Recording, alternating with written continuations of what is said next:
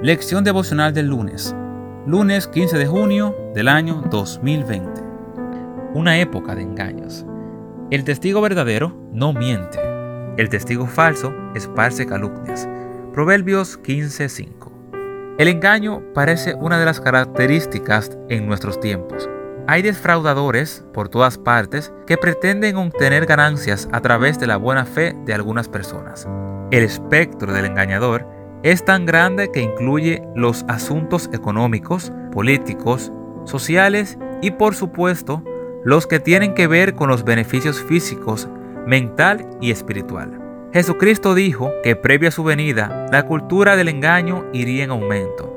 Muchos falsos profetas se levantarán y engañarán a muchos. Mateo 24:11. Porque surgirán falsos cristos y falsos profetas, y harán grandes señales y prodigios de tal manera que de ser posible engañarían incluso a los elegidos.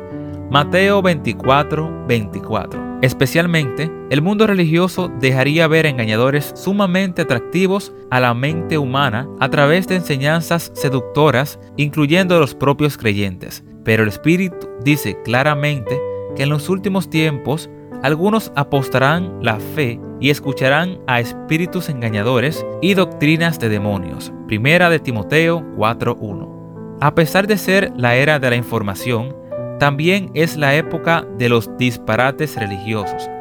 Hoy es muy importante tener cuidado lo que escuchamos y creemos. Jesús anticipó tiempos de gran confusión con relación a las creencias religiosas. El engaño se presenta hoy en el interior de la iglesia. De pronto, alguien se levanta asegurando que tiene el mensaje de los cielos y arremete contra el liderazgo de la iglesia. Al respecto, Elena G. de Guay afirma, cuando se levantan hombres que pretenden tener el mensaje de Dios, pero que en lugar de luchar contra los principios y potestades, contra los gobernadores de la tiniebla de este mundo, constituyen un escuadrón traidor y vuelven sus armas a combate de la iglesia militante, de Meclios. No llevan las credenciales divinas. Dios no le ha encargado en absoluto ningún trabajo. Quieren derribar lo que Dios anhela restaurar en el mensaje de la Odisea.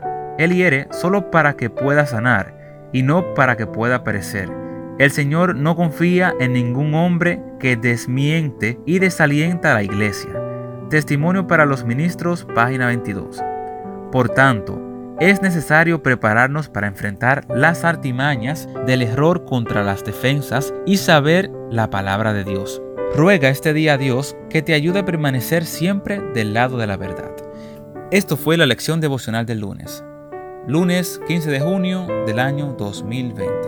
Esperando que el Señor ilumine tu vida, te ayude a entender cuál es su mensaje y te ayude a diferenciar las personas engañadoras versus las personas que son de Dios. Se despide con cariño y amor tu amigo y hermano Sadosimo Tejeda. Que Dios les bendiga.